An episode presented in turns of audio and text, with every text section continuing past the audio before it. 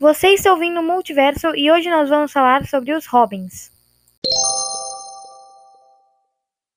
O primeiro Robin foi o Dick Grayson, um ex-acrobata de circo que perdeu seus pais durante uma de suas apresentações. Chocado com o acontecimento, Batman decidiu adotá-lo e transformá-lo em seu novo ajudante. Quando Dick cresceu, decidiu virar um herói solo e adotou o codinome de Asa Noturna. O segundo Robin foi Jason Todd, um garoto sem pais que sobrevivia do crime. Bruce achou ele roubando as rodas do Batmóvel. Admirado com sua coragem, decidiu transformá-lo no novo Robin. Na saga Morte em Família, Jason acaba morrendo espancado pelo Coringa e retorna à vida, agora utilizando o codinome de Capuz Vermelho e sendo um dos heróis mais violentos da DC Comics. Enquanto Jason estava morto, Tim Drake, que morava com sua família, acabou descobrindo que Bruce era o Batman e Dick o Asa Noturna.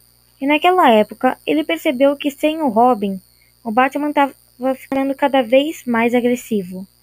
E então foi pedir ao Asa Noturna para que ele volte como o Robin atual, e ele recusou. Não deixando essa escolha, Tim se nomeou o novo Robin.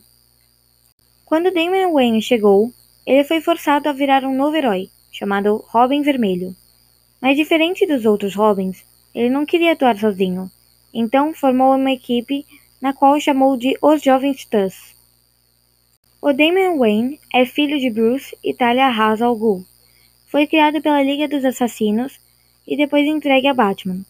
Por ser criado pela Liga, ele se tornou um excelente assassino e um membro respeitado.